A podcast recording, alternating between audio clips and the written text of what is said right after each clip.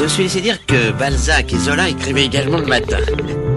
Allô C'est pas moi. L'instant bouquiniste, C'est qui alors Il en a combien des livres Il n'a que ça, des livres, des livres, des livres. Gilles Boiset.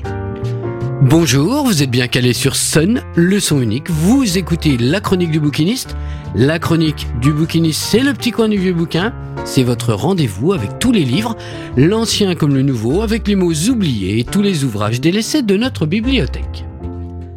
Rarement une course n'aura eu autant d'enjeux.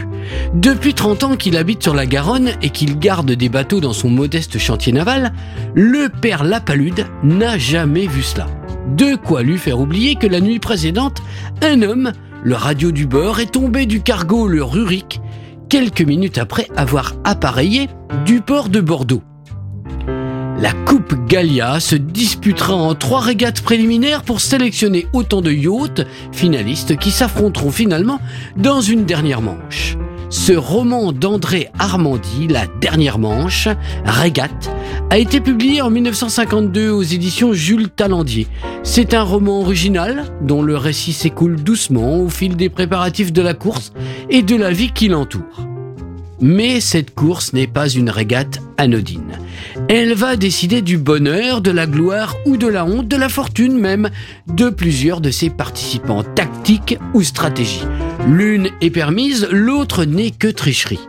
La Mélusine d'Herbert Fogel est donnée gagnante, car à son profit, le jeune Gilbert Barmade a perdu ses coéquipiers Bondrille et fin manœuvrier, et surtout, l'afframé, son 6 mètres de course, accuse quelques années de trop qui l'alourdissent. Les deux hommes courtisent Edith Flondre, la jeune héritière de la compagnie des longs courriers. Herbert Fogel est un importateur roué et fortuné dont la secrétaire mademoiselle Fried Holmes a toute la confiance. Quant à Gilbert, c'est un fils de famille méprisé par son père, le richissime Didier Barmade. L'action de ce roman tourne autour du père Lapalude, de son chien fidèle Vadrouille et de son petit hangar à bateau. Et si le RTF s'était emparé du scénario de ce roman, le père Lapalude aurait certainement pris les traits de Jean-Roger Cossimon. Ce récit d'ailleurs très marqué par son époque n'a pourtant que très peu vieilli. La course se prépare, mais en toile de fond se profile et se dessine au large de la Finlande un drame de piratage ou de baraterie qui, à l'épilogue du récit, aura son importance.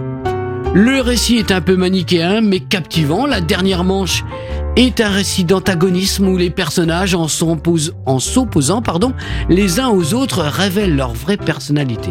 Gilbert et Herbert, bien sûr, mais aussi Didier Barmade, le père et Philippe de l'Escoubre, le parrain, ancien capitaine au long cours, qui sont rivaux d'un passé qui a défié la mort et le temps. Quoi qu'il en soit, Herbert Fogel a pris très habilement le départ, son étrave a coupé la ligne à pleine vitesse à l'instant précis où a tonné le petit canon. Tous les concurrents ont calqué leur manœuvre sur la sienne, mais le suspense reste entier, car seule la Framé 2 de Gilbert Barmade, par une manœuvre de vieux skipper, a réussi à revenir dans le sillage de la Mélusine. Le mystère vient s'épaissir. Qui sont ces trois yachtmen anglais qui intiment l'ordre à Herbert Fogel d'abandonner la course? Qui est ce Jarl, marin finlandais et muet, qui semble aussi le détester? Voilà, c'était la chronique du bouquiniste, le petit coin du vieux bouquin. Vous êtes toujours sur Sun, le son unique, sur le 93 de la bande FM Nantes, le 87.7 à Cholet et sur la radio numérique à Saint-Nazaire, Pornic, Angers et La Roche-sur-Yon. Portez-vous bien, bonne lecture, bonne semaine et à vendredi 17h15. Ciao ciao Réécoutez cette chronique sur le site et l'appli de Sun.